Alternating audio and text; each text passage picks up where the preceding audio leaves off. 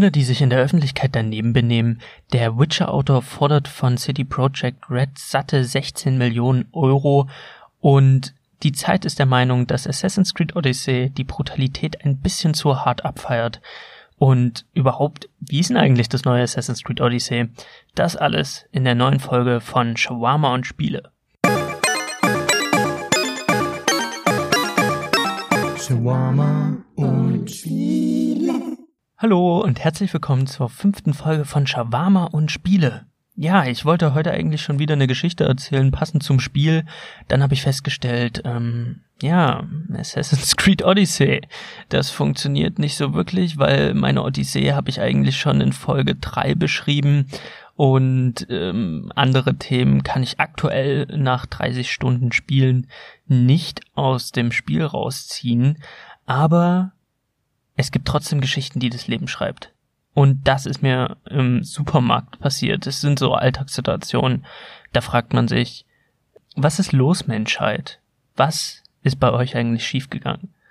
Ich muss ein bisschen ausholen. Ich war im Supermarkt und in letzter Zeit ähm, achte ich so ein bisschen auf meine Ernährung, dass ich vielleicht hier und da ein paar Vitamine bekomme, hier und da vielleicht mal einen Apfel ähm, vor die Nase kriege, damit ich ähm, jung stark und gesund bleibe. Deswegen habe ich mich so ein bisschen mit Kiwis angefreundet. Also ich und Kiwis, wir sind so ein bisschen auf einer Ebene, auf einer Basis. Wir, wir kommen gut miteinander klar und ähm, jeden Morgen so eine Kiwi vom Kaffee, das ist halt einfach dieses zitronische, dieses dieses saure, das das bringt mich richtig in Fahrt. Das ähm, ist so dieser extra Schuss, den ich brauche zusätzlich zu meiner Tasse Kaffee.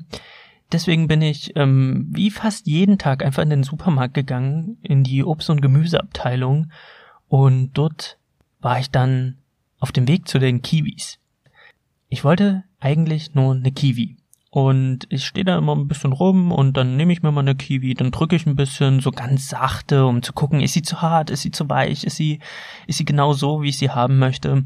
Aber ich kam gar nicht dazu, weil vor den Kiwis standen zwei Belger. Also ich meine zwei junge Menschen. Ähm, ich kann, ich kann das nicht so gut einschätzen, so Alter.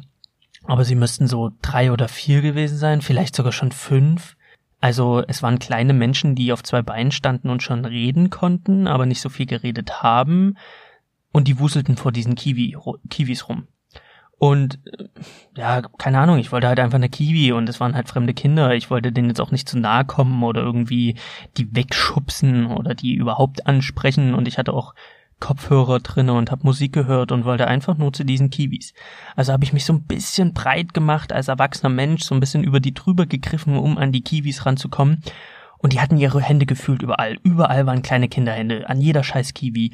Und die haben dann noch versucht, ähm, das Etikett abzupopeln und haben ihre Fingernägel in die Haut von den Kiwis gesteckt und die, die haben die ganze Zeit Unfuge mit diesen Kiwis gemacht und ich fand das sehr unappetitlich, aber ich war da noch an einem Punkt, wo ich sage, ähm, it's not my business. Es sind nicht meine Kinder, ich nehme mir eine Kiwi, die sie nicht in der Hand hatten und greift zu einer Kiwi und die Hände waren überall. Und auf einmal war die Hand auf einer Kiwi, die ganz gut aussah und äh, das Mädchen, also es war anscheinend ein Geschwisterpaar, ein Junge und ein Mädchen und das Mädchen fing an, das Etikett abzupullen von der Kiwi. Und ich dachte mir, es kann doch nicht sein, ey. Also ich, ich fand es ein bisschen nervig, aber ich habe jetzt nicht angefangen, die Kinder anzusprechen, weil es geht mich nichts an, es sind fremde Kinder. Also habe ich bewusst die Kiwi gegriffen, die sie gegriffen hat, wo sie gerade das Etikett abgepult hat, so nach dem Motto, ich möchte mir jetzt diese Kiwi angucken und kam da in Kontakt mit ihrer Hand so und war so ein bisschen so, geh weg von diesem Etikett, so lass mir mal meine Kiwi. Aber ich habe nichts gesagt und ähm, bin davon ausgegangen, dass die Kinder einfach Respekt und Angst vor einem Erwachsenen haben, so wie ich das damals hatte. Ich war viel zu schüchtern, um einem Erwachsenen in die Nähe zu kommen, also in die Nähe von einem Erwachsenen zu kommen und da stand ich dann vor dieser Kiwi. Und sie guckt mich nur böse an, so nach dem Motto, wie kannst du es wagen, meine Kiwi mehr streitig zu machen? Und ich dachte mir, kämpfe ich jetzt wirklich um Kiwis mit Vierjährigen? Ist das mein Leben? Ist das, worauf es am Ende hinausläuft, dass ich im Supermarkt in der Obstabteilung gegen Kinder kämpfe? Ich war bereit. Ich war wirklich bereit dazu. Ich dachte mir, ihr kleinen Belger, geht mir mal nicht auf den Sack. Naja, und bei der Berührung, bei der, bei der Berührung der Hand, dachte ich mir, okay, höchstwahrscheinlich steht jetzt die Mutter hinter dir und wird dich fragen, was du da machst. ich meine, ich habe die Hand jetzt nicht gegriffen oder das Mädchen irgendwie angekackt, das, das, das war nicht der Fall. Aber ich hatte so ein bisschen Schiss, so konfrontiert zu werden mit der Mutter, die ihre Kinder verteidigt wie so eine Löwenmutti. Aber ich war schon bereit. Ich habe mir schon meine Sätze ähm, im Kopf formiert, so nach dem Motto, wenn es zu einer Diskussion kommt, dann werde ich dir aber sagen, wie nervig deine Belger sind. Aber dazu kam es nicht, keine Mutter weit und breit. Und ich mir die Kiwi geschnappt und auf einmal nimmt der Junge noch eine Kiwi und steckt sie sich in den Mund und fängt an, auf dieser Kiwi rumzukatschen. Und das war jetzt kein, kein zweijähriges Kind, was irgendwie alles annuckeln muss. Der Junge konnte reden, der stand auf zwei Beinen, der konnte sich artikulieren und er fing an, auf dieser Kiwi rumzukatschen. Und ich dachte mir, das kann doch wohl nicht wahr sein. Und dann griff er schon nach der nächsten Kiwi. Und ich habe dann die Kiwi, die er angekatscht hat, habe ich dann genommen und dachte mir, what the fuck?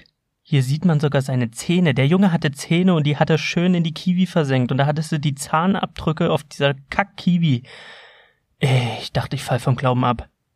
Und ich habe mich dann noch gefragt, in wie viel Obst hat denn der noch gebissen? Wie viel Obst hat der noch in der Hand gehabt? Ich also die Kiwi genommen. Mit dem Zahnabdruck. Ich nach der Mutter gesucht. Und dachte mir, was machst du eigentlich? Aber das war so ein Punkt, wo ich mir dachte, jetzt kannst du nicht mehr sagen, sind nicht deine Kinder, ist nicht dein Problem. Der Junge hat in Obst gebissen. Und ich finde, da sollte eine Mutter Einhalt gebieten. Ab diesem Moment ist eine Grenze überschritten.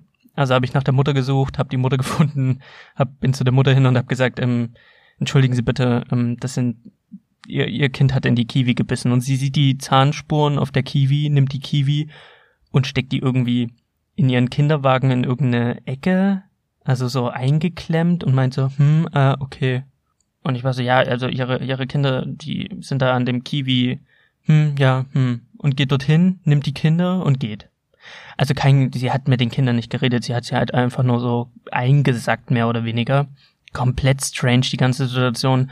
Und ich dachte mir, das kann, also, die sind alt genug, um mit denen ein Gespräch zu führen und denen einfach im Laden einfach mal ganz kurz zu sagen, dass das absolut gar nicht klar geht, in, in Obst zu beißen im Supermarkt, äh, wäre für mich meiner Meinung nach das Mindeste gewesen.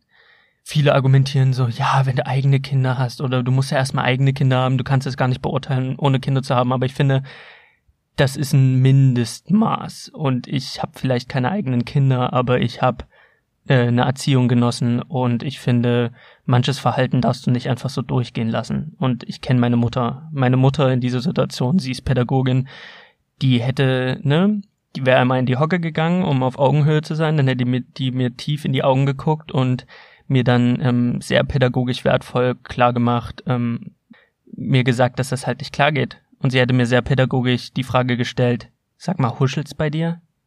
Und ich hätte gewusst, okay, man beißt halt hier nicht in Kiwis. Und dass von der Mutter gar nichts kam, hm, na klar, man weiß ja nicht, ähm, ob das dann im Nachhinein besprochen wird, aber ich gehe mal davon aus, so wie sie aussah, wird das nicht nochmal besprochen, sondern das war völlig für sie cool, dass ihre Kinder sich so daneben benommen haben und die waren halt wirklich überaktiv und nervig und haben alles angetatscht. Und das war nicht die erste Situation, dass Kinder oder dass ich sehe, dass Eltern nicht, meiner Meinung nach nicht, ähm, konsequent ähm, mit ihrem Kind da äh, ein Gespräch führen. Also ich hatte das ähm, in meinem Spieleladen, ich habe gerade so, da, da habe ich im Einzelhandel gearbeitet, habe halt gerade Spiele einsortiert und da kam ein Junge, der war vielleicht sieben oder acht und der hatte irgend so ein Spielzeuglineal und ist mit diesem Spielzeuglineal dann zu mir rangekommen. Er stand mir im Rücken, ich habe ihn nicht gesehen und er fing dann an, mit diesem Spielzeuglineal meinen Oberschenkel zu streifen. Also so Schnittbewegungen zu machen, wie als hätte er ein Messer in der Hand. Also, na, also ein Lineal. Er hat halt mit dem Lineal über meinen Oberschenkel gestriffen. Und ich wusste gar nicht im ersten Moment, was das ist, drehe mich um, weil ich merke, irgendwas ist da irgendwie an meinem Oberschenkel. Und da guckt der Junge von unten hoch zu mir, guckt mir in die Augen und sagt, ich zag dich. Und ich war so, wie, wie, wie bitte was? Weil im ersten Moment habe ich gar nicht gerafft, was der Junge von mir wollte. Ich dachte auch, ich hätte mich, ich hätte mich verhört, von so einem kleinen äh, Bub da sowas zu hören. Und ich drehe mich wieder um und ich sortiere weiter meine Spiele ins Regal und auf einmal fährt er wieder mit dem Lineal über meinen Oberschenkel und sagt, ich zerhack dich. Ich habe mich wieder umgedreht. Also, bilde ich mir, sieht jemand noch den Jungen? Bin ich der Einzige, der den Jungen gerade sieht? Weil ich hatte jetzt keine Eltern in der Nähe gesehen und dachte mir, bilde ich mir das ein? Bin ich völlig bescheuert? Und drehe mich wieder um. Und ignoriere den Jungen halt, weil was soll ich ihn zurechtweisen? So, ich fand's halt mega strange. Und er macht es wieder, er macht es zum dritten Mal. Wieder streift er über meinen Oberschenkel. Ich drehe mich um, er grinst mich an und sagt, ich zerhack dich. Ich bin im falschen Film. Irgendwo kommt jemand mit einem Kamerateam irgendwie äh, hinterm Regal vor und sagt, das ist versteckte Kamera, weil ich war völlig perplex. Also, was, was ist hier völlig strange Situation? Aber in dem Moment stand die Mutter dahinter. Die hat ihn anscheinend gesucht und sagt, nimmt ihn so, ähm, so von hinten umarmend, nimmt sie ihre Hände so auf seine Brust, zieht sie ihn so ein Stück zurück und sagt, lass den Mann doch bitte arbeiten. Dreht sich um, der Junge kommt wieder zu mir und sagt, ich zerhack dich. Habe ich die Mutter angeguckt, war immer noch in einer Situation, wo ich nicht wusste, was ich jetzt sagen soll. Und die Mutter, naja, wie Kinder halt so sind. Komm mal her, Schatz. Mach das mal bitte dich. Also, lass den Mann mal arbeiten. Und der wieder so, ich, ich tag dich. Mit seinem scheiß Lineal hat er irgendwelche Zagspiele gespielt. Da weiß man dann schon, was der Vater für Videospiele mit dem Jungen spielt oder den Jungen dabei zugucken lässt. Also Spiele, die überhaupt nicht seinem Alter entsprechend sind. Also das mutmaße ich einfach an dem gestörten Verhalten von dem Kind und fand dann auch die Mutter, also das so zu belachen, so, was ist das für ein, was ist das für ein Schabernack, was mein Junge wieder treibt? Hahaha, lass ihn doch mal in Ruhe arbeiten. Und ich denke mir, wenn mein Kind losgeht und zu Leuten hingeht und sagt, ich zerhack dich, dann, dann würde ich den sofort nehmen, aus dem Laden gehen und mit dem Gespräch führen. Also, ähm, ich habe im Kindergarten gearbeitet, also ähm, ich bin jetzt nicht ganz kinderfremd und ich habe halt eine Mutter, die in dem in dem Bereich arbeitet, ähm, von der ich sehr viel gelernt hat, die mich erzogen hat. Ich weiß halt, was was los war, wenn ich Scheiße gebaut habe oder wenn ich mich daneben benommen habe. Dann ähm, dann wurde das besprochen. Deswegen, ich sage immer bewusst besprochen, weil ich finde, man muss ähm, Kinder nicht von früh bis spät anbrüllen. Schlagen schon überhaupt gar nicht. Das geht für mich gar nicht klar. Aber ich finde, beim großen Gemälde der Erziehung sollte man hier und da so ein paar Akzente setzen, so ein paar Pinselstriche, so riesengroße Ausrufezeichen, die klar machen, bis hierhin und nicht weiter. Das ist eine Grenze, die darfst du nicht überschreiten und das ist ein Fehlverhalten und das muss dem Kind klar gemacht werden, weil wenn das Kind sich in dem Moment so scheiße benimmt oder halt so Psychogramm macht und die Mutter belacht das, dann denkt das Kind, es ist völlig in Ordnung, zu fremden Männern hinzugehen, die mit ihrem Lineal anzukratzen und zu sagen, ich tahack dich. Aber gut, in dem Spieleladen, da habe ich einiges an Kindern gesehen. Ich hatte auch ein Kind, das war in einem Alter, wo es sich hätte normal artikulieren müssen, also fünf plus mindestens. Der konnte aber nicht wirklich reden und er hat immer gesagt, er hatte immer so ein GTA genommen aus dem Regal, ist zu seinem Vater hin, hat das so hochgehalten und meinte, Papa Bum Bum, Papa Bum Bum. Und der Vater so, nö klar, wenn wir daheim sind, dann machen wir wieder Bum Bum. Und also, das ist dann so, okay, da fällt der Apfel halt nicht weit vom, vom Stamm. Und ähm, wenn der kleine Junge schon beim GTA zuguckt, dann ähm, äh, ja, assoziiert er natürlich das Spiel mit Bum Bum, also mit Explosion und Schießerei. Und ähm, ja, also ich habe vielleicht kein Kind und nicht die Erfahrung bei der Kindererziehung an sich, aber da soll mir mal ein Elternteil jetzt mal bitte per Mail schreiben, dass in diesen Situationen das völlig normal ist, dass die Eltern dann nichts dazu sagen. Und das so belächeln und belachen und ist ja alles, alles wunderbar. Und ach, mein Kind, das ist so ein süßer Bub. Nee. Dein Kind baut Scheiße, du ahntest es nicht. Und ähm, man sieht halt leider in unserer Gesellschaft ganz oft, wo das hingeht. Also, wenn Erziehung fehlschlägt, erziehst du einfach Kackpratzen, die für den Rest der Gesellschaft einfach eine Zumutung ist. Oder Zumutungen sein werden. Und deswegen, Leute, Leute, es wird nicht in Kiwis gebissen im Supermarkt. Und Nagel reinhauen, so andere Leute wollen vielleicht die Matsche Kiwi noch kaufen. Und Leute, wenn ihr, wenn ihr Obst holt, guckt nach Zahnabdrücken oder nach, nach irgendwelchen Schäden und kauft's dann nicht. Also ich fand das sehr unappetitlich. Mm, die zweite Geschichte, die ich höchst brisant fand, war vom Witcher. Man hört ja jetzt in letzter Zeit wieder ein bisschen mehr vom Witcher. Ähm, in Folge zwei habe ich ja über ähm, die, das Siri-Casting ähm, geredet. Mittlerweile ist raus, dass sie halt keine Minority Ethnic Siri gecastet haben, sondern die Siri ist jetzt blond und weiß.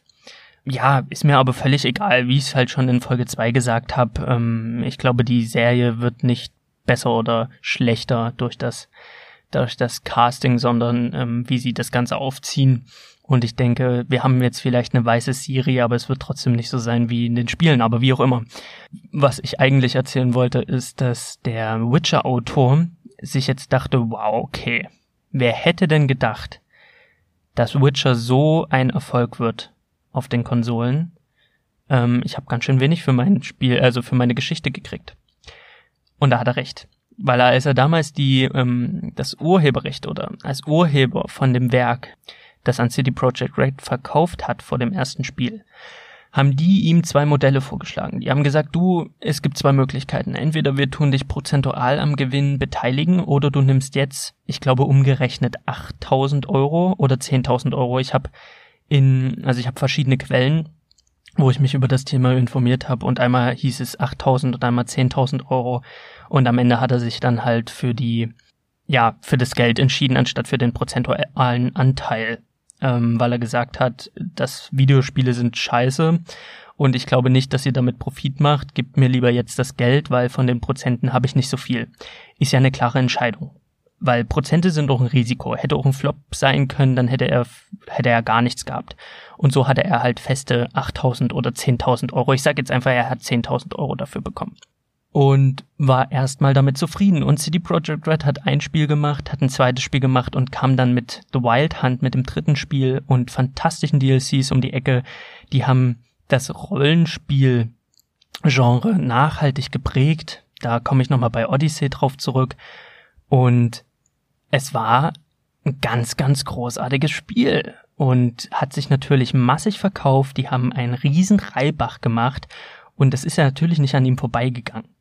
Und er dachte sich dann, okay, 10.000, das ist ein absoluter Witz, wenn man den Erfolg der Serie, also der, der Videospielserie sieht, ist das ein absoluter Witz, ich will mehr. Also hat er dann über seine Anwälte City Project Red kontaktiert und hat gesagt, hey Leute, ich will nochmal 16 Millionen Dollar. Oder Euro. Oder, na, die Währung in Polen müsste ich nachgucken. Sorry, da bin ich halt, ja, allgemein wissen, jo, hey, habe ich keinen Plan. Äh, wie, wie die ausgesprochen, wie die heißt, aber umgerechnet sind 16 Millionen Dollar, äh, Euro. Wieso sage ich mal Dollar? Wie auch immer. Es sind 16 Millionen. Und das ist, das ist hammerhart. Das klingt nach sehr, sehr viel Geld für uns Normalsterblichen, soll aber anscheinend nur 6% sein von dem allgemeinen Gewinn, was jetzt nicht so viel ist, aber es ist eine Stange Geld. Und die Anwälte von ihm argumentieren, die Rechte gab es für ein Spiel und ähm, das zweite und dritte Spiel, ähm, das war nicht abgemacht. Das ist unrechtmäßig entwickelt worden und auch die DLCs dazu unrechtmäßig und das Geld steht dann halt praktisch denen dann ähm, in dem Sinne nicht mehr zu oder da gibt's dann halt rechte Probleme und der bescheidene Autor vom Witcher würde sich dann halt mit 16 Millionen zufrieden geben. Und wenn man das so hört und wenn man das so liest, denke ich mir, was bist du für ein gieriger Penner? Also das macht ihn so unheimlich unsympathisch im ersten Moment, weil ich mir natürlich denke, du hattest einen Deal und du hast das Risiko nicht gewollt. Du hättest die Prozente nehmen können, du wolltest die Prozente nicht.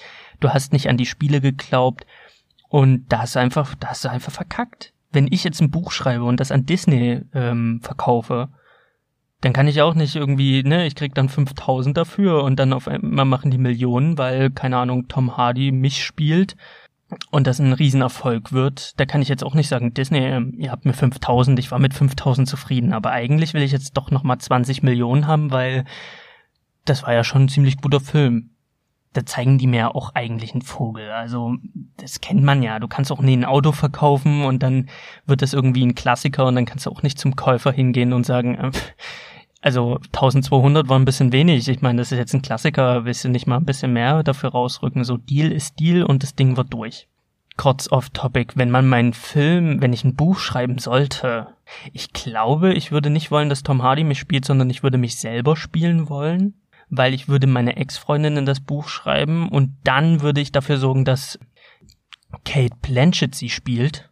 Ja, ich weiß, mit dem Alter funktioniert das nicht so wirklich, aber Kate Blanchett ist einfach Galadriel und ähm, ist groß und blond wie meine Ex-Freundin. Und dann hätte ich die Möglichkeit, wenn ich mich selber spielen würde, am Set sie zu küssen. Und einmal mit Kate Blanchett rummachen, pff, also haltet mich für verrückt, aber das wäre schon ziemlich cool. Aber gut, ähm, jetzt habe ich ein, ja, jetzt bin ich ein bisschen vom Weg abgekommen. Natürlich ähm, zurück zum eigentlichen Thema.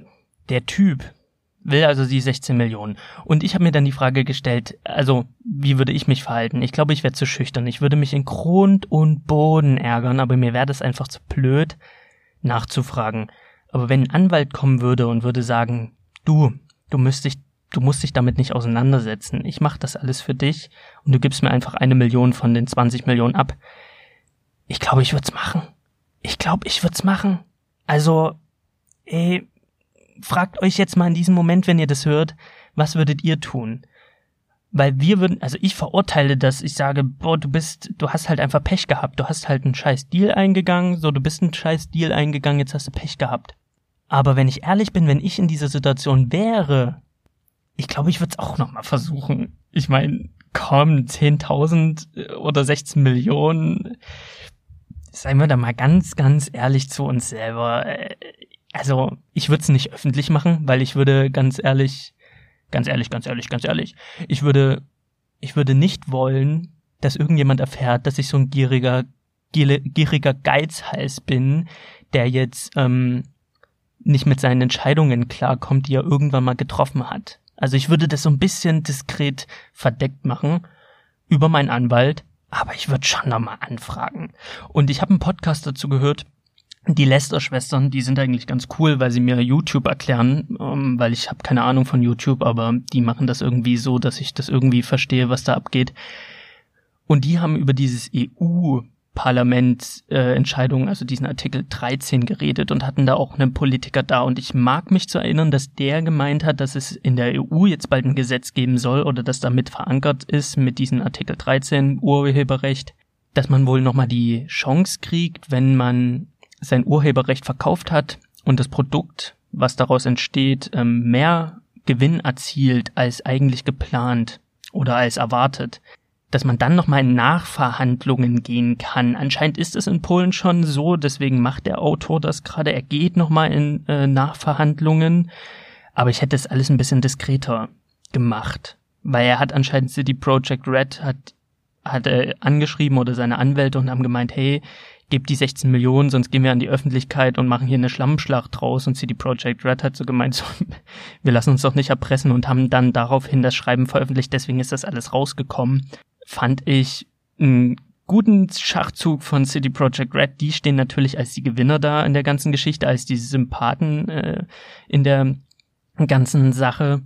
Und er halt als, als der Gierschlund, der irgendwie ähm, nicht mit seinen Entscheidungen klarkommt hochinteressant. Das beobachte ich mal weiter, wie sich das entwickelt. Und ist schon, ist schon alles spannend, was da abgeht. Und viele sagen vielleicht jetzt auch, also ich habe schon Stimmen gehört, die haben gesagt, also das ist natürlich jetzt auch nochmal für ihn, für die Netflix-Serie, für seine Bücher nochmal ein extra Schub. Er ist jetzt gerade in dieser, in dieser Gaming-Branche in, in aller Munde und er wird auch von den Büchern einige mehr verkauft haben durch die Spiele. Der nagt bestimmt nicht am Hungertuch. Das macht es alles nur noch unsympathischer. Aber gut. Dann hat man mir kürzlich einen Artikel geschickt zum Thema Assassin's Creed Odyssey und der Artikel wurde in der Zeit veröffentlicht und ist eine Rezension von Thomas Lindemann, der ist anscheinend äh, Redakteur von der Zeit. Da habe ich ehrlich gesagt nicht weiter nachgeforscht, sondern ich habe einfach den Artikel gelesen, weil ich das ähm, hochinteressant fand, was die Zeit da gemacht hat. Der Artikel heißt Assassin's Creed Odyssey, wo der Spaß aufhört. Und die Kernessenz oder die Kernaussage von diesem Artikel ist, dass ähm, Assassin's Creed Odyssey, ein Spiel ab 16, die Brutalität abfeiert und ähm, die ähm, ja die Gewaltexzesse, die man in diesem Spiel sieht, ähm, zelebriert und es für ein Publikum, ein 16-jähriges Publikum zu hart ist und auch generell völlig übertrieben ist. Es werden Vergleiche gezogen mit Filmen wie Quentin Tarantino, das Medium Spiel, was durch ein Spiel wie Odyssey in schlechtes Licht gerückt wird. Der Autor selber sagt, er wäre jahrelang Spieler gewesen, er hätte jahrelang gegen die Killerspieldebatte angekämpft, ähm, gegen die Vorurteile angekämpft und ähm, das, was er und die Gaming-Community erreicht hat, diese Akzeptanz, ähm, würde jetzt durch Odyssey durch den Dreck gezogen, weil Odyssey halt genau das macht, was viele an Videospielen kritisiert, und zwar die Gewaltexzesse zu hart zu zelebrieren und dass es ja in diesem Spiel keine Möglichkeit gibt, ähm, Konflikte gewaltfrei zu lösen. Ich habe den Artikel gelesen, bevor ich das Spiel gespielt habe und dachte mir, ah ja ja. Also Assassin's Creed Origins fand ich schon brutal. Ich fand die ganze Assassin's Creed Reihe fand ich schon immer heftig. Also für ein Spiel ab 16 ist schon gibt schon ordentlich paar drauf in dem Spiel. Und ich habe dann Odyssey angefangen und ich habe einiges erwartet und was ich gesehen habe, war eine Cutscene, wo gleich am Anfang ein Speer durch den Mund, durch den Schädel, die, also die Szene wird auch in dem Artikel beschrieben, durchgeht das war schon heftig. Da dachte ich mir, uh, in dem Spiel ab 16, ähm, hammerhart, hätte es vielleicht früher nicht so gegeben. Und habe das Spiel einfach ähm, gespielt, immer mit diesem Artikel, mit dieser Kritik. Assassin's Creed Odyssey ist zu heftig und zelebriert das alles viel zu heftig mit der, mit der Gewalt habe ich das ganze Spiel gespielt. Jetzt 30 Stunden oder 32 Stunden. Ich bin längst nicht am Ende, deswegen kann ich jetzt nicht sagen, ähm, was da hintenrum noch läuft. Aber was ich auf jeden Fall sagen kann, ist, dass die Gewalt in den Cutscenes, ja, die ist vorhanden und die ist auch explizit. Im Spiel selber ist es nicht ansatzweise gewalttätiger als in Origins oder jedes andere Assassin's Creed weil ja, man, man sieht, man sieht in den Cutscenes, sieht man Gewaltdarstellungen und die Kämpfe selber, man kann halt das Blut an- oder ausschalten und man merkt halt, dass die Gewaltdarstellungen, also die, die Gegner, das ist halt der Engine verschuldet, die sind halt sehr puppenhaft. Es fliegen keine Körperteile durch die Gegend wie bei einem Witcher, das ist ja auch ab 18. Und wenn dann halt mal die Klinge oder der Speer oder der Pfeil irgendwie einen Gegner trifft, dann sieht es manchmal sehr computermäßig aus. Also ich glaube, das ist der Engine verschuldet. Dann klitscht halt das Schwert am Schädel vorbei und dann sieht man halt, wie das Schwert irgendwie ganz komisch am Schädel klebt, aber halt nicht ins Fleisch reingeht. Man hat halt immer, man sieht halt immer, dass es ein Videospiel ist. Es ist halt jetzt nicht so, dass die Klinge geht durchs Herz durch und das Herz kommt aus dem Körper hinten raus und es ist alles so ein bisschen Doom und es ist alles ein bisschen Witcher. Das ist es alles nicht. Also, das ist das ist einfach so, dass ich sagen muss, bei vielen Sachen sieht man einfach, wie in Anführungsstrichen schlecht die Animation ist. Also wenn er da seinen Speer durch den Körper fädelt, sieht man einfach, er fädelt das halt durch Puppen durch. Also es sieht aus, als würde er das durch Puppen durchfädeln. Es ist halt fern von Realismus und lässt halt viel Spielraum für Fantasie und ist eben nicht so knallhart realistisch. Der Witcher zieht sein Schwert durch, durch den, durchs Gelenk und dann spratzt das Bein ab. Das ist ja bei Assassin's Creed nicht der Fall und ich glaube, also ich mutmaße, das ist auch der Grund, ähm, wieso das Spiel ab Ende, am Ende 16, äh, ab 16 freigegeben ist. Und um zurück auf den Artikel zu kommen, ich habe das gelesen, habe das Schlimmste erwartet und habe festgestellt, Moment, das ist jetzt nicht sehr viel heftiger als in Origins.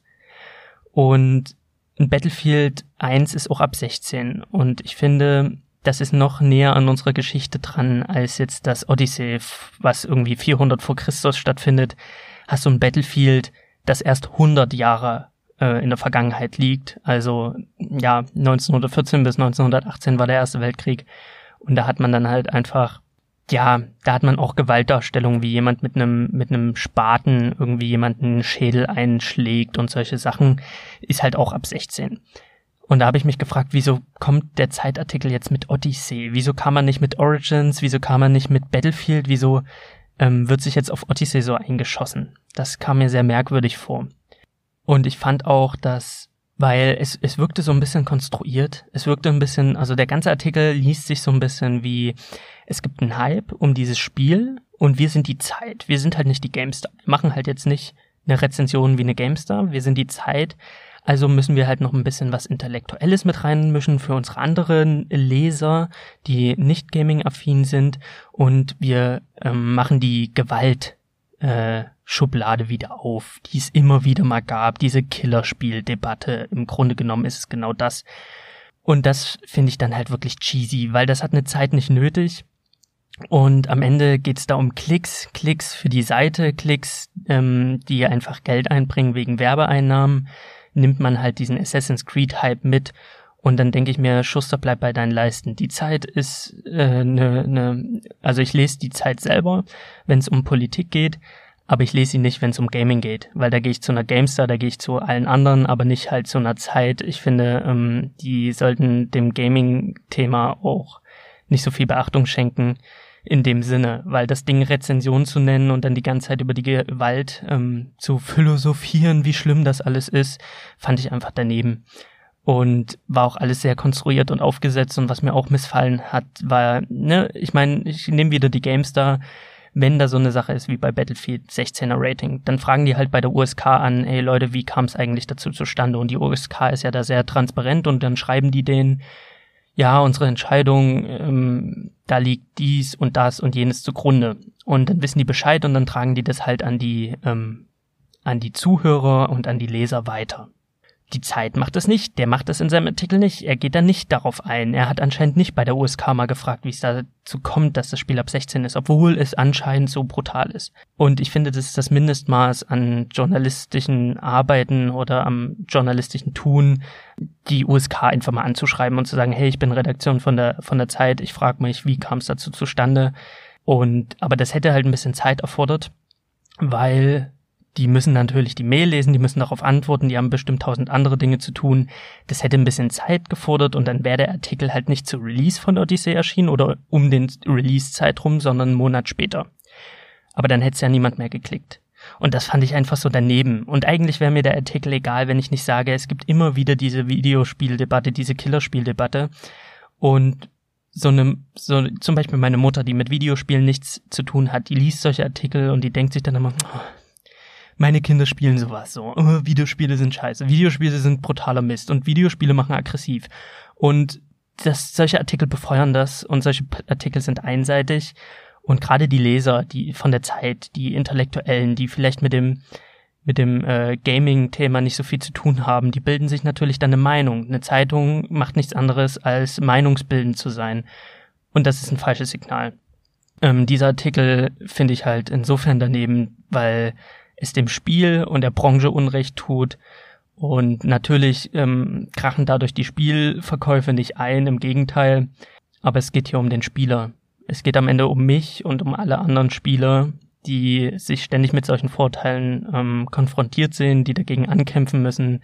Die Killerspieldebatte, die haben wir schon so weit niedergerungen und dann kommen halt solche Artikel und die befeuern das wieder Dadurch werden Vorurteile einfach nur noch bestärkt, was echt nicht sein muss. Nur wegen scheiß Clickbait und nichts anderes ist dieser Artikel. Dieser Artikel ist nur dazu da, um, um den Odyssey-Hype mitzunehmen und da Leute auf die, auf die Zeitseite zu. Und ich finde, das ist nicht der Anspruch, den die Zeit haben sollte. Und ich finde, ähm, die Zeit macht, macht tolle Artikel. Ich lese sie selber, aber das fand ich halt einfach so ein bisschen so, Leute, Schuster bleib, bleib bei deinen Leisten und befasst euch nicht mit so einem Scheiß. Auch wenn der, wenn der Redakteur auch schreibt, ja, ich bin ja selber Gamer, ich bin ja selber, ich bin ja selber.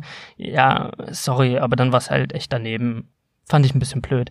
Ich versuche mal den, den Artikel ähm, beim Podcast mit ähm, zu verlinken, dann kann den jeder nochmal durchlesen, ähm, dann nochmal ein bisschen Klicks generieren und ähm, mir vielleicht dann mal schreiben, ob ich das vielleicht anders sehen muss oder ob ihr derselben Meinung seid. Ja, aber die eigentlich wichtige Frage von diesem Podcast ist doch, wie ist denn das neue Assassin's Creed Odyssey so? Ist es denn so cool, wie alle erzählen? Und ich denke, dazu würde ich jetzt einfach sagen, ähm, Review up.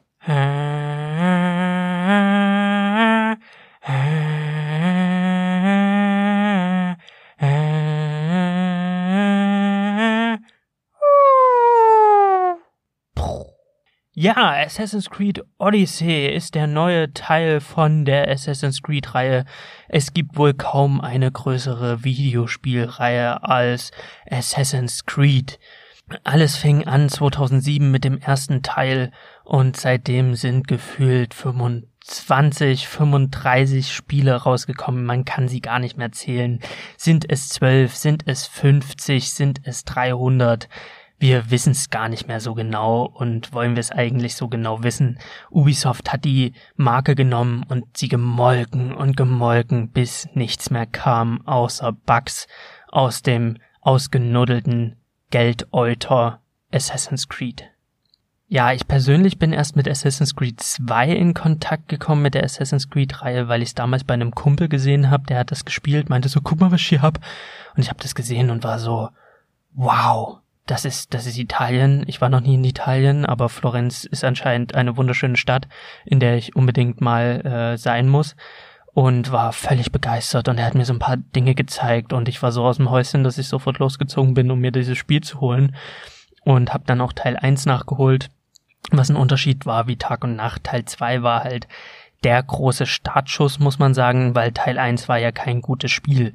Teil 1 hatte das beste Setting mit den Templern gegen die Assassinen und das, das hat noch Sinn gemacht, weil die Templer waren halt da der Templerorden die Ritter im, ja, in den, in Zeiten der Kreuzzüge und man hat dann einfach einen nach dem nächsten gekillt, um am Ende den Boss zu killen. Also es waren irgendwie zehn Missionen und drumherum war jetzt nicht so viel und es fühlte sich alles an wie ein bisschen wie eine, wie eine Touristendemo, wo man dann halt einfach so, so in der Geschichte zurückreist, um sich so ein paar Sachen anzugucken, aber so wirklich Videospiel, es hat sich nicht wirklich nach Videospiel angefühlt, muss ich sagen. Es war sehr, es war echt komisch. Es war ein komisches Spiel, habe ich nicht gemocht.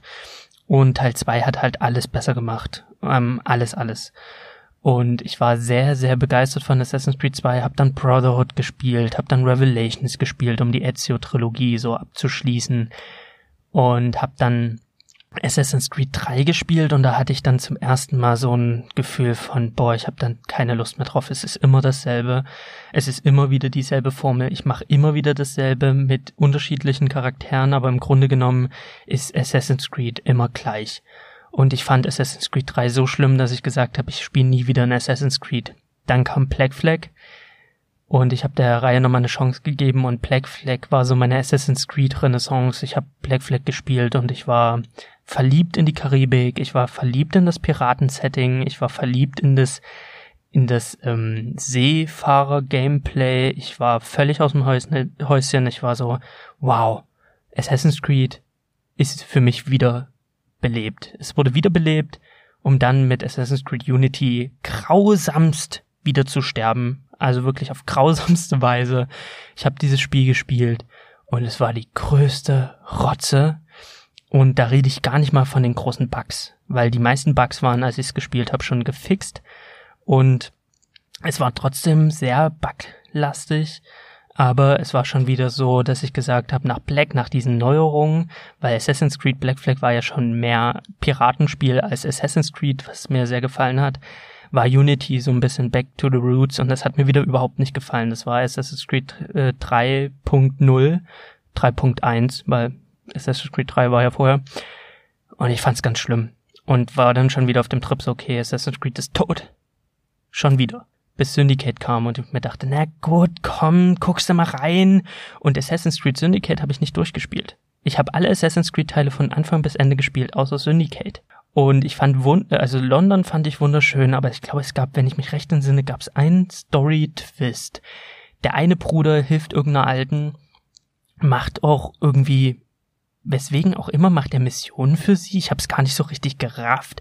Und ich fand es so merkwürdig, dass er dieser fremden Person so traut und dann hintenrum stellt er dann fest, oh mein Gott, sie ist eine Templerin und ich dachte mir, du bist ein scheiß Assassine. Also das solltest du ja irgendwie vorher mal rausfinden. Also ich habe mich dann ein bisschen gefragt, wer hat diesen Rotz zusammengeschrieben und das hat's für mich so gekillt und es war wieder diese Assassin's Creed Formel, dass ich gesagt habe, nee, nee Leute, das spiele ich auch nicht zu Ende, das finde ich Syndicate Nee, Assassin's Creed ist zum dritten Mal für mich gestorben. Und dann war das auch tot. Das Thema war tot. Zwei Jahre lang war da auch nichts mehr und ich war auch gar nicht böse, dass kein neuer Teil kam, weil ich hätte ihn wohl sowieso nicht gespielt. Und dann kam Assassin's Creed Origins.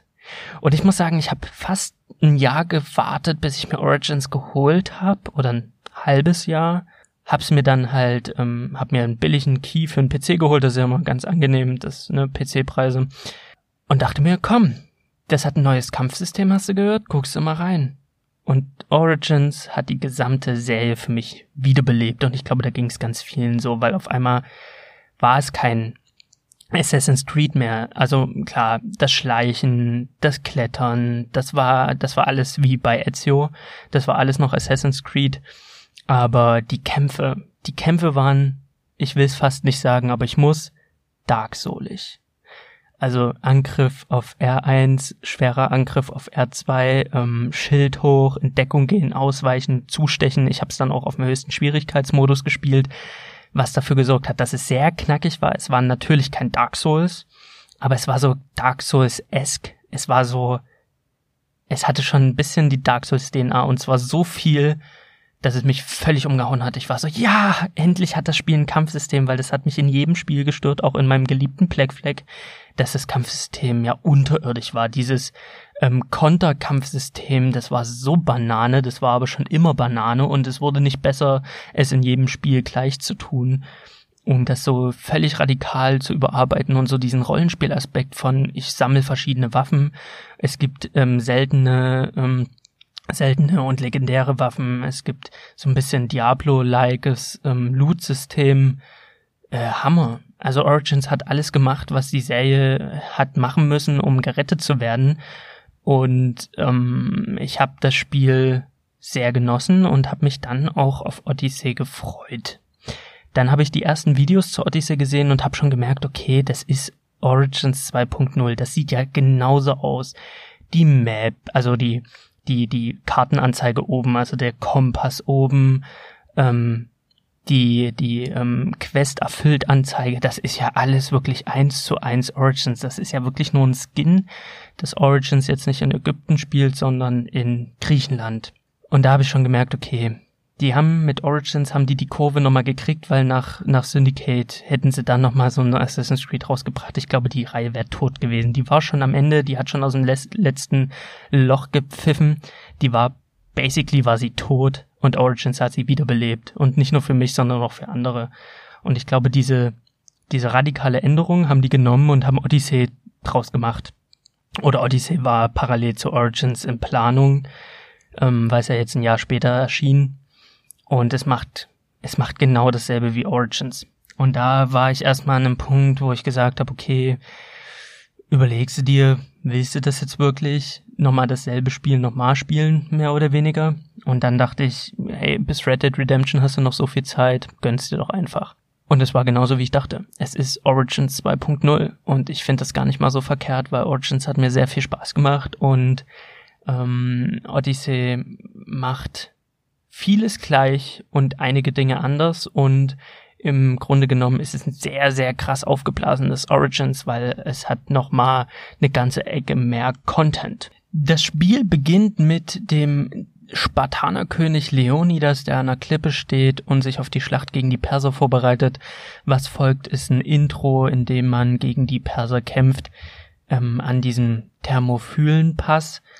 Ähm, jeder, der 300 gesehen hat, hat praktisch das Intro von Odyssey gesehen. Also man hätte nicht krasser von Zack Snyder klauen können, sich was abgucken können. Also vom Hau bis hin für, zu, ähm, keine Ahnung, zum Schildwall und mag sein, dass sie so gekämpft haben, aber so grundsätzlich diese ganze Inszenierung und aus dem Nebel, aus dem Nichts kommen diese Horden an Perser die nicht in Reihe und Glied äh, kämpfen, sondern einfach wild auf diesen Schildwall zurennen und dann folgt eine Cutscene, in dem böse geschlachtet wird, in dem Leonidas jemanden mit einer Hand hochhebt und ihm das Genick bricht und sein Speer halt wirklich in, in einer ähnlichen Choreografie wie Leonidas in 300 sich durch die Massen kämpft. Also es ist, ähm, die haben sich schon sehr an 300 orientiert. Es ist fast schon lächerlich und sie kämpfen und es kommt zu einem kleinen Bosskampf. Ähm, man kriegt halt die Tastenkombination ähm, vorgegeben. Also es ist halt so ein ganz klassisches Tutorial.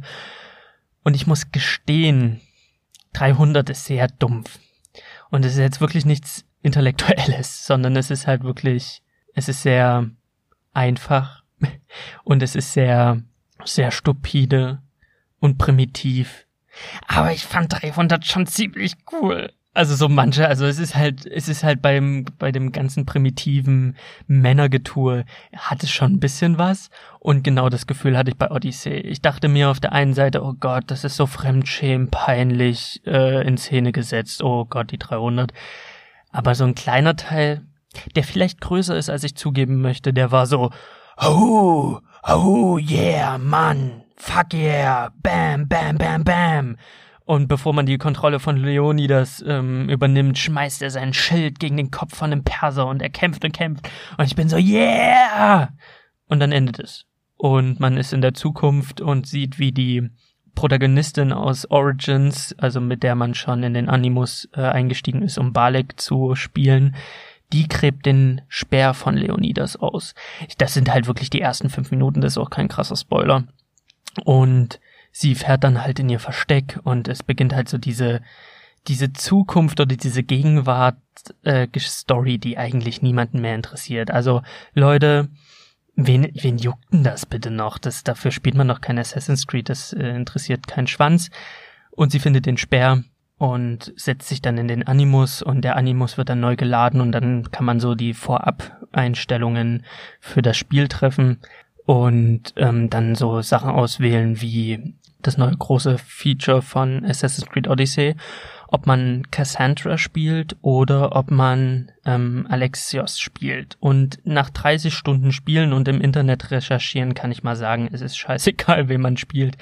Man kann genau dasselbe machen. Also die Entscheidung, die man da trifft, ist völlig irrelevant für den weiteren Verlauf des Spiels. Ich habe Alexios genommen, weil ich gerne, wenn ich die Wahl habe, halt jemanden nehme, mit dem ich mich am besten identifizieren kann und das ist nun mal ein Mann. Und dann ist man eigentlich schon im Spiel.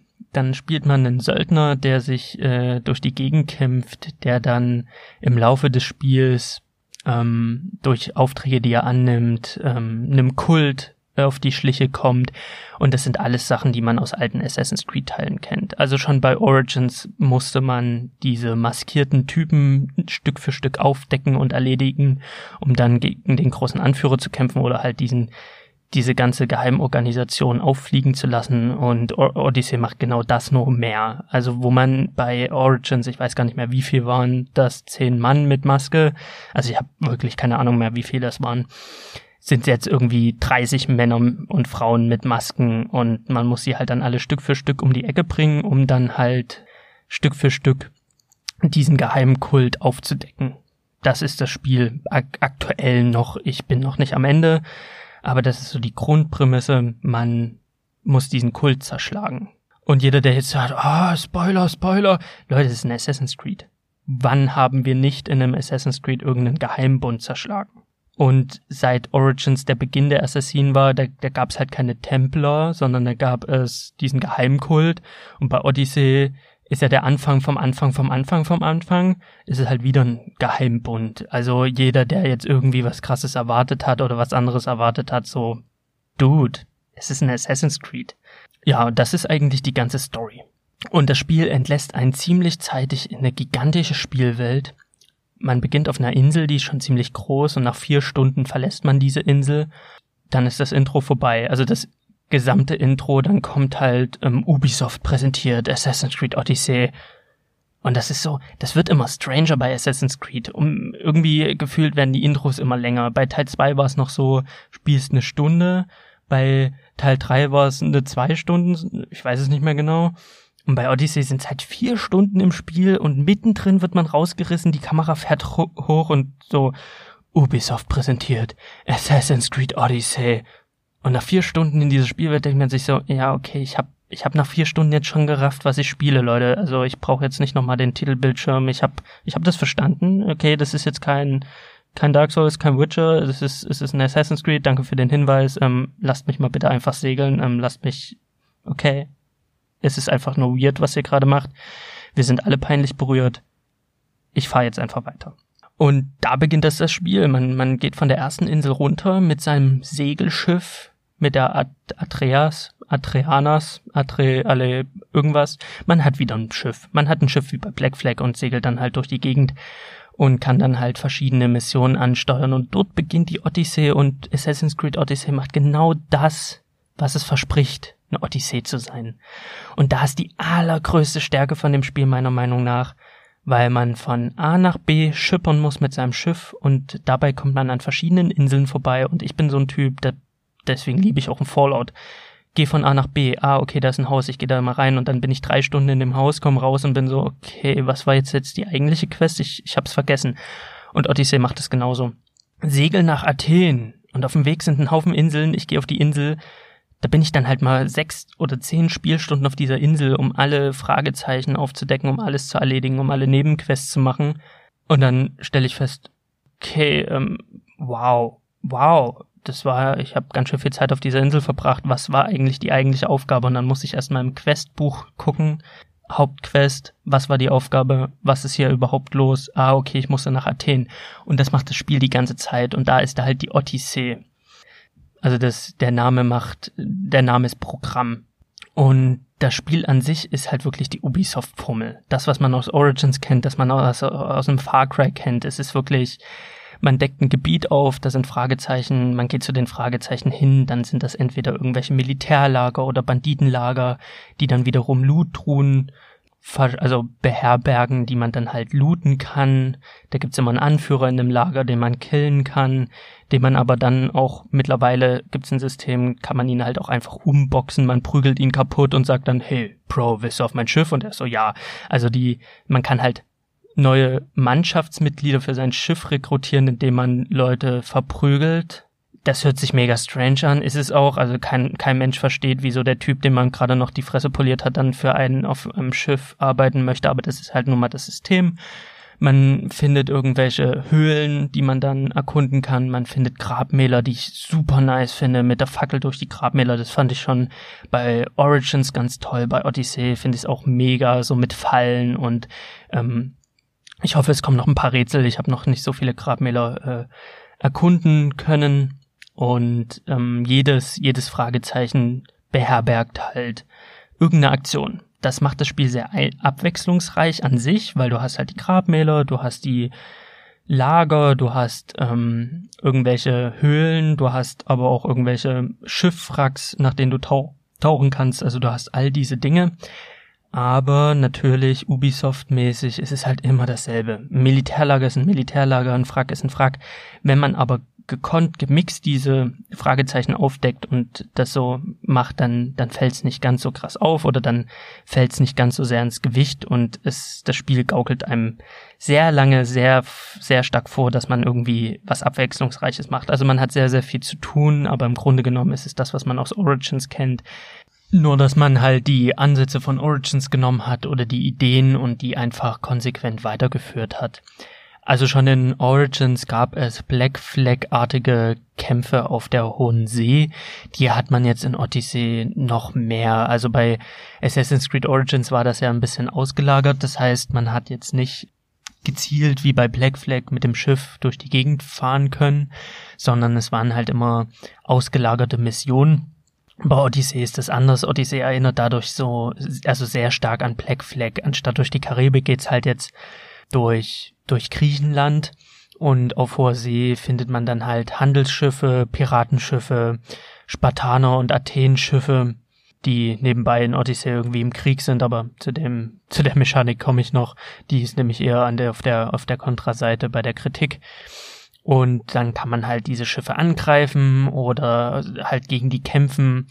Die Söldner, die ich bereits äh, erwähnt habe, die verfolgen einen auch auf hoher See. Die kommen dann mit extra starken Schiffen an und dann ähm, kann man sich da einen Kampf liefern. Anstatt Kanonen wie bei Black Flag schießt man mit Pfeilen und mit Sperren was natürlich nicht so cool ist. Also da haben die Kämpfe bei Black Flag insofern mehr Bock gemacht, weil es einfach cooler ist, mit Kanonen zu schießen, wenn der Rauch dann hochgeht und man hat diesen Rums der Kanonen und man hat auch verschiedene Munitionstypen. Hier hast du halt Pfeile, Feuerpfeile, Sperre und Feuersperre. Und ähm, das war's. Du hast ein Deckungssystem mit Schilden, falls Gegenbeschuss kommt und du kannst den Gegner auch noch rammen. Aber dann hört der Spaß halt leider schon auf.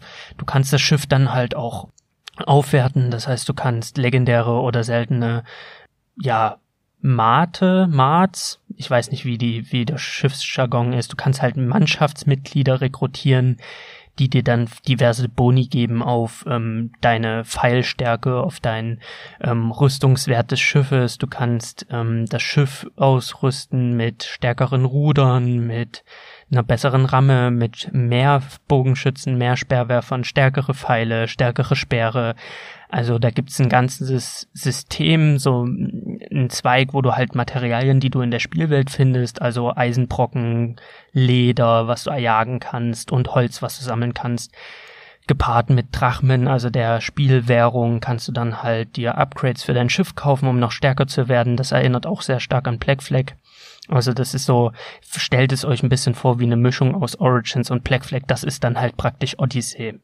Und diese Schiffskämpfe sind halt auch wie bei Black Flag ähm, einer der spaßigeren Elemente oder ein, eins der spaßigen, spaßigsten Momente, äh, Elemente des Spiels. Äh, an Land geht's halt sehr Origins-lastig zu. Die Kämpfe sind schnell, die Kämpfe finden aber ohne Schild statt. Also man selber hat kein Schild, die Gegner haben Schilde. Das wird halt vom Entwickler so begründet, dass sie sagen, sie wollten das Kampfsystem schneller machen als bei Origins. Ich muss sagen, da ist kein Unterschied, was das Tempo angeht. Im Gegenteil, ich fand es halt schön, dass man bei Origins halt die Wahl hatte zwischen ähm, dem Schildkampf oder halt dem Kampf mit zwei Schwertern. Hier hast du diesen, diese Option halt nicht.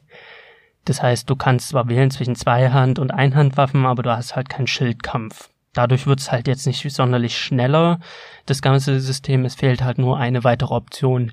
Und das Spiel möchte ähm, Richtung Rollenspiel gehen. Das Odyssey Origins wollte Richtung Rollenspiel gehen. Odyssey versucht das noch mehr und ich finde, daran scheitert's halt, weil ein Rollenspiel ist für mich halt auch die Option haben, kämpfe ich mit einem Schild oder kämpfe ich halt ohne Schild. Und diese Option wird mir halt im Vornherein äh, genommen, weil der, weil der Entwickler will, dass ich ein temporeiches Kampfsystem habe, aber das hätte er auch machen können und mir ein Schild zur Seite stellen. Also das finde ich ein bisschen Hanebüchen die Erklärung und äh, ich vermisse das Schild manchmal schon, weil es ist ganz cool. Ich kämpfe halt gern mit Schild und ich habe das auch sehr gemocht bei Origins. Und auch dieser ganze Rollenspiel-Charakter ähm, von Odyssey ist halt leider nicht bis zu Ende gedacht. Das ist halt auch das größte Problem an dem ganzen Spiel man hat halt wieder Erfahrungspunkte. Mit jedem Scheiß, den man in der Spielwelt macht, sammelt man Erfahrungspunkte und kann die dann halt in drei verschiedene Fähigkeitsbäume stellen. Also entweder Krieger, Attentäter oder Jäger. Also Jäger ist Pfeil und Bogen, Krieger ist so Schwertkampf und ähm, Attentäter ist alles, was mit Schleichen zu tun hat. Kennt man jetzt auch schon aus Origins. Aber ähm, so cool wie das System an sich ist, diese verschiedenen Fähigkeiten, hapert es dann halt an verschiedenen Ecken, was Rollenspiel angeht. Es ist einmal die Gegenstände. Jeden Gegenstand, den man findet, hat man fünf Minuten höchstens. Wenn man effektiv spielt, hat man fünf Minuten das Schwert, fünf Minuten den äh, Helm, bis man halt das nächst Bessere findet. Man kann natürlich beim Schmied, wenn einem irgendwas besonders gut gefällt, das halt aufwerten, verbessern, aber das kostet sehr viele Ressourcen und am Ende hat man sich gerade an das Schwert gewöhnt, nur um dann den besseren Speer zu finden und gerade wenn man sich denkt, boah, das ist der coolste Helm, den es überhaupt gibt, kommt schon das Bessere. Und das ist meistens so viel besser, dass man es nehmen muss. Und dann hofft man einfach, dass man nochmal einen cooleren Helm findet, weil ich persönlich benutze halt gerne einen Spartaner-Helm und dann finde ich halt irgendwie irgendeinen Kartoffelsack zum drüberziehen und dann ist der Kartoffelsack aber besser als der Spartaner-Helm. Das so nach fünf Minuten denke ich mir so, okay, uncool. Und das macht das Spiel halt die ganze Zeit. Also mein, mein Alexios sieht halt die ganze Zeit anders aus. Also permanent neue Schuhe, neue Rüstung, neues dies, neues das. Ich verbringe mehr Zeit gefühlt im Menü bei den Ausrüstungsgegenständen als im eigentlichen Spiel. Und das ist ein bisschen nervig, das ist too much. Und das verwässert halt auch ganz viel. Und auch so ähm, finde ich, was Rollenspiel angeht, ist es ein No-Go, wenn die Spielwelt mitlevelt. Und das macht halt bei Odyssey, macht bei Origins konnte man es ausstellen, Odyssey kann man es nicht ausstellen. Und ich finde es halt cool, wenn man als kleiner Wurm anfängt, immer mächtiger wird. Das Gefühl hat man bei Odyssey ein Stück weit. Aber ich finde es uncool, wenn der Wolf Stufe 5 dann auf einmal ein Wolf Stufe 20 ist, nur weil ich halt stärker geworden ist, ist der Wolf, der da durch die Spielwelt rennt, genauso stark geworden. Finde ich ein bisschen nervig, weil ich will dann am Ende will ich halt mal den Wolf mit einem Schlag töten, einfach weil ich der krasseste Typ geworden bin. Aber das verwehrt mir das Spiel einfach. Die Entwickler begründen das, weil sie halt sehr, sehr früh wollen, dass jedes Gebiet in der Spielwelt ähm, begehbar ist, weil bei Origins hat man ja oft so Gebiete gehabt, da waren die Level einfach zu hoch und dann musste man vorher aufleveln, um in diese Gebiete zu kommen. Odyssey wollte halt so früh wie möglich die ganze Spielwelt zur Verfügung stellen. Und dann bin ich halt in dem Spiel und ich habe noch längst nicht alles aufgedeckt, aber man sieht ja, wo es hingeht es ist dasselbe Problem wie bei Origins. Ich bin jetzt Stufe 25 oder 27, müsste ich nochmal nachgucken. Auf jeden Fall gibt es Gebiete, die sind erst ab Stufe 35 und es gibt Gebiete, die sind erst ab Stufe 42. Da kann ich jetzt auch nicht hin. Also das Mitleveln macht keinen Sinn. Das haben sie nicht zu Ende gedacht. Das mit den Gegenständen haben sie nicht zu Ende gedacht. Das, was sie schon sehr viel besser bedacht haben, sind die Entscheidungen, die man trifft, die verschiedenen, weil ich das erste Mal das, also ich habe das Gefühl, dass sie äh, eine eine Konsequenz mit sich ziehen. Also die die Nebenquests und die Hauptquests, die beinhalten Dialogoptionen, die man wählen kann. Man kann jetzt ähm, entscheiden, spiele ich den Arsch, spiele ich den weniger krassen Arsch, weil Alexios ist als als Charakter an sich schon blöder Penner aber man hat halt immer so die Auswahl, was für ein Alexios spielt man. Und da war ich angenehm dann wiederum überrascht, weil das ist dann schon wieder mehr Rollenspiel. Das Spiel an sich schrammt völlig daran vorbei, Rollenspiel zu sein und ich sehe es halt persönlich halt auch nicht als Rollenspiel oder als möchte gern Rollenspiel, aber in diesen Dialogsituationen, da wird's dann schon sehr Rollenspiellastig. Also wenn ich dann eine Nebenquest anfange, ähm, die letzte Nebenquest, die ich hatte, die hat mich sogar angenehmerweise an Witcher erinnert. Also wir kennen das aus dem Witcher, wir nehmen eine Nebenquest an und aus einem Hol mir bitte fünf Kräuter wird auf einmal ein Mega-Komplott aus, oh mein Gott, da ist irgendwie eine Geheimorganisation, die alles lenkt oder da ist irgendwie ein, ein Werwolf im Gebüsch.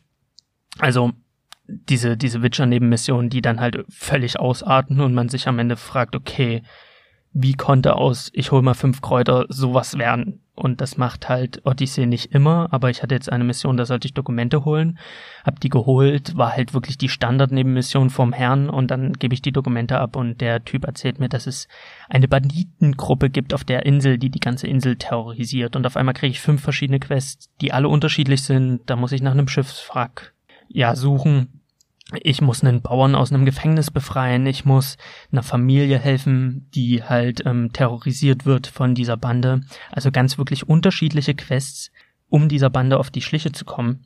Und da, da war ich überrascht. Da war ich das erste Mal überrascht, das zweite Mal war ich überrascht, als ich dann vor die Entscheidung gefällt, also gestellt werde, soll jetzt die Mutter der drei Kinder sterben oder der Vater der drei Kinder oder sterben beide? Also man muss dann auf Zeit Entscheidungen treffen. Da dachte ich mir so, wow, okay, ähm, hätte ich jetzt gar nicht erwartet. Und dieser Rattenschwanz dieser Nebenmission, der ist unheimlich lang, der ist auch angenehm lang und der, das erinnert sehr an einem Witcher. Man fängt an, Dokumente zu klauen und man endet damit, dass man irgendwo auf irgendeinem Berg, an einer Klippe, an einem Tempel im Sonnenuntergang am Meer gegen den Boss von dieser Bande kämpft. Und das sieht alles genial und wunderschön aus und dann erledigt man ihn und man denkt sich so, wow, okay, ich habe mit meinen Entscheidungen anscheinend irgendwie was gelenkt hier in dieser Welt. Und eigentlich wollte ich nur Dokumente holen. Und jetzt bin ich hier. Und das ist krass. Und darauf freue ich mich, dass es dann noch mehr von diesen Missionen gibt. Und da sind wir wieder an dem Punkt. Witcher hat die Rollenspiel, das Rollenspielgenre ähm, nachhaltig geprägt, dass ein Odyssey jetzt sagt, okay, das ist die neue Art Nebenmission diese Nebenmissionen, die billig anfangen und dann völlig eskalieren und der Spieler sich fragt, okay, wie konnte das, wie ist das jetzt eigentlich passiert? Und das macht das Spiel eigentlich ganz gut. Es hat nicht ganz das Niveau von einem Witcher, aber es macht es eigentlich an sich ganz, ganz schön. Und hat natürlich auch einen Vorteil zum, zu einem Origins, weil da hatte man diese Dialogauswahl nicht und da hatte man auch, finde ich, nicht diese, diese Nebenmissionen, die da so völlig eskaliert sind. Ansonsten macht es noch anders, ähm, dass es jetzt ein Kriegssystem gibt. Das heißt, man hat verschiedene Gebiete, die entweder unter Athener-Herrschaft oder Spartaner-Herrschaft sind, weil der spielt alles im Bürgerkrieg ähm, Athen gegen Sparta. Und man kann sich dann selber überlegen, wem man das Gebiet halt zuspricht. Also man kann die Geschichte Geschicke in dieser Welt ähm, leiten, indem man sagt, okay, dieses Gebiet, da unterstütze ich die Athener oder in dem Gebiet unterstütze ich die Spartaner was man dann einfach macht, dass man die, die, die man unterstützen will, stärkt und die, die man weghaben möchte, schwächt. Also schwächen heißt, man muss dann halt die beklauen, irgendwelche Anführer töten und wenn dann halt die Fraktion, die man schwächen wollte in dem Gebiet, genug geschwächt ist, wird halt so eine finale Schlacht, so eine Massenschlacht initialisiert und da kann man sich dann nochmal für eine Seite entscheiden und dann kämpft man in einer Massenschlacht für die Spartaner oder für die Athener und je nachdem, wer da gewinnt, hat dann die Vorherrschaft in dem Gebiet. Gibt dafür auch sehr viele XP und auch neue Gegenstände. Also die Motivation, diese Schlachten zu führen, ist recht hoch und ich habe das auch schnell zunutze gemacht als Söldner, der halt auf keiner Seite wirklich steht. Hab mir dann immer angeguckt, okay, wer hat hier die Vormachtsstellung in dem Gebiet, dann habe ich die geschwächt, auch wenn ich irgendwie wollte, dass Sparta das Gebiet haben soll, aber Sparta das Gebiet schon hat, habe ich Sparta trotzdem geschwächt, um Athen anzulocken um mich dann auf die Seite von Sparta zu stellen, einfach um diese Schlacht zu schlagen, um dann XP und Gegenstände zu bekommen. Also man hat dann immer so die Wahl, wie man die Geschick die Geschicke leitet. Was das am Ende für Folgen hat für die gesamte Story, weiß ich noch nicht. Ich weiß auch nicht, ob ich jedes Gebiet in Spartaner Hand sehen will. Ich weiß auch nicht, ob ich jedes Gebiet in Athener Hand sehen will und wie das sich am Ende auswirkt. Da bin ich einfach sehr gespannt. Alles in allem muss man natürlich sagen, Odyssey ist halt Ubisoft. Das heißt, jeder, der sich das Spiel holt, und sieht Ubisoft, der weiß, was drin ist. Und ähm, ich kann bestätigen, man bekommt halt genau das, was man erwartet. Es ist ein Origins 2.0. Da ist eine große Schwäche, dass es halt nichts, nicht viel anders macht und es halt sehr stupide ist, weil man irgendwann macht man halt zum 20.000. Mal dasselbe. Da muss man mit klarkommen und das muss man wissen, bevor man sich das Spiel kauft. Wenn du nicht Bock hast, ähm, 30.000 ähm, Militärlager immer auf dieselbe Art und Weise zu räumen dann ist das Spiel irgendwann nichts für dich. Dann ähm, bringt es ja auch nichts, dass dieses Spiel hunderte Stunden Content bietet, weil ähm, ein großer Teil ist halt nun mal dieses klassische Ubisoft-Formelding. Ich persönlich finde das eigentlich manchmal ganz nice.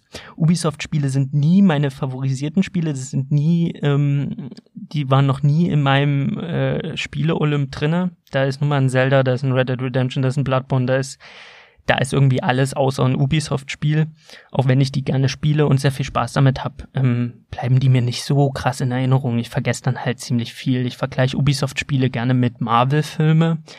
Die machen mir im Kino sehr viel Spaß. Ich bin dann noch eine Zeit lang gehypt. Aber pff, frag mich mal, wie, wie ähm, Captain America 2 ausgegangen ist. Das keine Ahnung mehr. Frag mich mal, wie Revelations ausgegangen ist oder was in Revelations Phase war. Pff, hab keinen Plassen, also tut mir leid. Aber wenn ich dann halt mal ein Ubisoft-Spiel spiele, dann kommt halt dieser, dieser Sammeleffekt oder dieses, diese Sucht nach Komplimentieren, die ich ja in, in ja, meiner letzten Podcast-Folge bei Forza schon erwähnt habe, dass ich bei so einem Open-World-Spiel immer alles abgehackt haben muss. Ich muss alles aufdecken, ich muss jedes Icon mit einem Haken versehen, ich muss, ich muss meine 100% holen. Und da liegt dann halt meine Befriedigung, wenn ich dann am Ende auf die Map gucke und sehe, in dem Gebiet ist alles erledigt. Ich habe alles gemacht. Dann gehe ich ins nächste Gebiet, deck alles auf. Das ist diese diese Fleißarbeit, die mir ein gutes Gefühl gibt. Das ist wie ich stelle mir das so vor wie irgendwelche Panini Sammelsticker sammeln und man hat dann halt alle Sticker und kann die Seite umblättern und dann stickert man weiter oder irgendwelche Briefmarken sammeln, dieses das Ding komplett haben, alles komplett. Und da höre ich dann halt auch mal einen Podcast und dann nehme ich halt zum 5000. Mal so ein Lager auseinander. Und das ist halt immer wieder dasselbe, aber am Ende habe ich meinen Haken da dran, habe neue Gegenstände. Und dieses stupide, mir macht das Spaß, ich habe da sehr viel Freude dran. Und ich habe auch sehr viel Freude daran, durch Griechenland zu stolpern, weil es ist nochmal eine ganze Ecke schöner, finde ich, als Ägypten.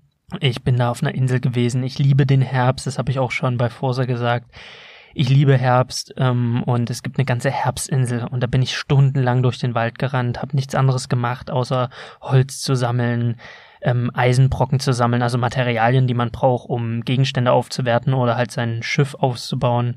Und ich habe mich einfach umgeguckt und habe mir alles angeguckt, bin durch die Städte, durch die Straßen gestolpert, habe mir die Architektur angeguckt, habe mir dieses dieses antike einfach angesehen und aufgesogen. Und es ist so ein Spiel, wo ich halt wirklich alle fünf Minuten einen Screenshot machen möchte, um Leuten, die halt auch nichts mit Gaming zu tun haben, zu zeigen, guckt mal, wie wunderschön das ist. Ich stehe gerade auf einer Klippe, guck aufs Meer hinunter und es ist einfach wunderschön und dann springe ich diese Klippe runter ins Meer, taucht da ab, da ist ein Schiffswrack, das Wasser, das Wasser, Leute, das ist so schön, da einfach aufzutauchen und man, man ist unten im Dunkeln auf dem Grund, dann taucht man auf und man sieht dann halt, wie die Sonne durch das Wasser bricht und man, wie das so schimmert und dann taucht man auf und der Wellengang, das ist, das sieht alles unheimlich realistisch aus und es ist einfach alles so auf, auf so einem hohen Niveau und es macht so viele viele Dinge, die, die wunderschön sind. Man ist durch, man, man rennt durch eine Höhle mit, mit einer Fackel, mit Fackellicht und dann kommt man aus der Höhle raus und dann ist dieses Licht, wie das Licht in die Höhle fällt und wie man rauskommt in, ins Tageslicht, das ist alles unfassbar realistisch. Also das, ist grafisch auf einem sehr, sehr hohen Niveau. Es ist wunderschön. Man erkundet diese Spielwelt auch gerne. Also es gibt ja auch Spielwelten, die guckt man sich an und denkt, oh, das ist ganz schön tröge, das ist ganz schön langweilig, irgendwie hat es nicht viel zu bieten. Und bei Odyssey rennt man halt die ganze Zeit mit riesigen Augen durch die Gegend und ist so, oh, ist das wunderschön. Und dann fällt es auch gar nicht mehr so auf, dass man immer wieder dasselbe macht, weil man gerne immer wieder zu denselben Fragezeichen geht und dieselben Militärlager kaputt macht oder gefühlt immer dasselbe macht, wenn der Weg dorthin und alles drum und dran so wunderschön ist. Ich erinnere mich an gestern, ich bin mit meinem Schiff auf eine Insel gekommen, die sah sehr karg aus, da waren eigentlich nicht viele Fragezeichen und ich bin da durch eine Schlucht geritten, also rechts und links waren felsige Hügellandschaften, man hat nicht viel gesehen und ich dachte erst, okay, die Insel ist anscheinend ziemlich tot und ich komme um die Ecke geritten und da ist ein riesiger Berg und auf diesem riesigen Berg ist ein riesiger Tempel und eine riesige Statue und auf einmal sehe ich eine Stadtmauer und ein Stadttor und ich reite dorthin und stelle fest, diese riesige Stadt, die, die die Größe hat von manchen Gebieten in dem, in dem Spiel, das ist Athen. Und auf einmal war ich in Athen und das war so eine Augenweite und ich habe halt damit nicht gerechnet und ich komme halt um die Ecke geritten und auf einmal erstreckt sich diese wunderschöne Stadt mit diesen, diesen Tempeln, die man heutzutage nur aus Ruinen, also nur die Ruinen davon kennt oder auf Bildern angucken kann und die haben das so nachmodelliert. Ähm, ob das alles historisch korrekt ist, ist ja in dem Moment völlig egal. Es ist einfach nur, da hatte ich so einen kleinen Gänsehautmoment und das sind halt von, von vielen Dingen erwarte, also von vielen Spielen erwarte ich das nicht, sondern da, da kennt man das halt von einem Assassin's Creed erwarte ich keine Magic Moments. Da erwarte ich von so einem Ubisoft erwarte ich nicht, dass ich Gänsehaut bekomme oder irgendwie so ein so völlig geflasht bin. Das ähm, erwarte ich von von gefühlt jedem anderen Spiel, aber nicht von einem Ubisoft-Titel. Bei einem Ubisoft-Titel habe ich halt einfach Spaß. Ich sammle halt alles, was was zu sammeln gibt, krieg meine 100 Prozent und bin ein glücklicher Mensch und habe am Ende irgendwie hunderte Stunden da reingesetzt und vergesse dann ziemlich schnell, was da eigentlich abging. Und bei Odyssey war es einfach so. Ich glaube, wie ich in Athen entdeckt habe, das war so das war jetzt nicht der krasseste Magic Moment in meiner Spielekarriere, aber es war so ein ganz kleiner Moment von wow. Wow. Das ist eigentlich ganz schön. Und das, das macht das Spiel ganz oft. So dieses, ach, das ist eigentlich ganz cool. Wenn man zum Beispiel mit dem Gegner irgendwie von der Klippe mit einem Spartaner Tritt wirft und er klatscht dann unten auf im Meer und dann sieht man einfach, wie dort die Haie rumschwimmen oder wenn man irgendwie von einem Hai gebissen wird, wie das Blut dann sehr realistisch dort im Wasser ähm, durchsickert. Ähm, das ist schon, das ist schon alles, was die Details angeht, alles sehr, sehr schön gemacht. Und ich habe noch nicht so viel gespielt, also wirklich erst die ersten 30 Stunden. Und ich glaube, das ist ein Spiel, wo ich locker ähm, 100 Stunden reinbretter, bis ich dann halt wirklich alle Fragezeichen aufgedeckt habe, alles gesehen habe, alles gemacht habe. Und es wird hundertprozentig wieder irgendeine Special-Rüstung geben, wo man irgendwelche geheimen Missionen erfüllen muss, um dann halt alles äh, zu bekommen, also diese Spezialrüstung zu bekommen. Da freue ich mich schon drauf. Also ich kann mir nicht vorstellen, dass sie das diesmal rausgenommen haben und ähm, diesen Kult Stück für Stück klein zu kriegen. Das ist alles cool, das macht alles Spaß und das ist halt wirklich ein Spiel, ähm, da kann man zugreifen. Jeder, der Audi also jeder, der diese Ubisoft-Formel überhaupt nicht abkann, der damit überhaupt nicht klarkommt, der wird auch nicht so viel Spaß mit Odyssey haben und der sollte auch lieber die Finger davon lassen. Und wer Origins gespielt hat und das blöd fand, sollte auch die Finger davon lassen. Also das ist ähm, man sollte das jetzt auch nicht schönreden. Man kann sagen, ja, es ist das beste Assassin's Creed, aber es ist halt das beste Assassin's Creed. Es ist halt in dieser Assassin's Creed-Reihe das beste Spiel. Und das umfangreichste Spiel und das schönst aussehendste Spiel, aber am Ende des Tages ist es halt Ubisoft-Formel. Und Rollenspiel sein hat es einfach, da hat es einfach gefailt. Es ist weit davon entfernt, ein Rollenspiel zu sein ein gutes Rollenspiel zu sein. Es hat halt coole Ansätze mit den Gegenständen, da liegen aber auch viele Probleme. Und ähm, das, das Spiel macht, das Spiel ist längst nicht perfekt. Also dafür macht es zu viel falsch. Dafür ist es einfach dämlich, was die Gegenstände angeht, ähm, das Levelsystem, diese Attentats-Sachen, ähm, die ein Assassin's Creed ausmachen, werden halt durch das Rollenspiel-eske ähm, System einfach beschnitten. Also dann versucht man ein Attentat auf einen Typen zu machen und zieht halt nur die Hälfte des Lebensbalkens ab, weil man einfach nicht genug oder nicht stark genug ähm, auf Attentat gelevelt hat. Äh, ist natürlich auch dazu da, dass halt man jetzt nicht mit Level 12 losgeht und irgendwelche 42er Level äh, mit einem Schlag killt. Das ist mir schon bewusst, aber ich, ich rede hier von gleichleverigen Gegnern, die man eigentlich mit einem Stich töten sollte. Mit einem Attentat kann man dann halt nicht töten, wenn man nicht Attentat äh, die richtigen Fähigkeiten gelevelt hat. Also da spielt dieses Rollenspiel-Ding, spielt dem Assassin's Creed-Ding entgegen, wo dann halt viele sagen, ah, das ist ja gar kein Assassin's Creed mehr, weil man schleicht ja nicht mehr und man hat ja auch nicht mehr keine versteckte Klinge und überhaupt ist es ja gar nicht mehr mein Assassin's Creed. Ja, die Rollenspielfans sagen ja eigentlich, ist es zu viel Assassin's Creed, also es ist weder Fisch noch Fleisch, da ist halt ein großer Problempunkt, dass ich halt eben nicht wie einen Forza oder oder ähm, einem Spider-Man so fast jedem empfehlen kann. Also ich sag mal bei einem, bei den anderen Spielen, die ich bisher vorgestellt habe, ja, Monster Hunter mal ausgenommen, aber so ein Forza kann ich sagen, so, ey, hat, hat jeder Spaß mit. Äh, ich glaube, bei einem Odyssey wird es weniger der Fall sein, weil viele haben eine Abneigung gegen die Ubisoft-Formel, die werden damit keinen Spaß haben. Leute, die ein Hardcore-Rollenspiel wollen, werden damit keinen Spaß haben. Und Leute, die irgendwie in der Vergangenheit bei Assassin's Creed 2 leben, die werden auch mit dem Odyssey nicht warm. Für alle, die Origins geil fanden, die, die haben es schon gespielt oder werden es spielen und alle anderen, ähm, die können halt mal Probe spielen, dumm gesagt, aber es ist halt, was soll man schönreden? Das Spiel hat Probleme, aber das Spiel ist halt auch, ähm, das Spiel macht halt auch sehr viel gut. Und äh, deswegen werde ich, glaube, noch etliche Stunden da drin verbringen, weil es einfach wunderschön ist. Leute, Griechenland, das Meer, die Kämpfe auf hoher See, ah, da habe ich so richtig Bock drauf. Ey. Ich knall mir dann einen Podcast rein und ich deck noch mal 50 Fragezeichen auf und ich lerne noch mal 20 äh, Banditenlager und ich jage noch irgendwelche Special-Tiere und ähm, bims die Alte um die Ecke, weil man jetzt Romanzen eingehen kann. Ich werde das alles, ich werde das alles genießen. Ich werde da völlig ähm, reingehen in dieses Spiel und es aufsaugen, bis Red Dead Redemption rauskommt. Und alle anderen, ähm, denen wünsche ich ganz viel Spaß bei allem, was sie gerade spielen, was sie gerade tun. Ich wünsche euch einen wunderschönen guten Morgen, einen wunderschönen guten Abend oder einen wunderschönen Tag, wann auch immer ihr das gerade hören werdet.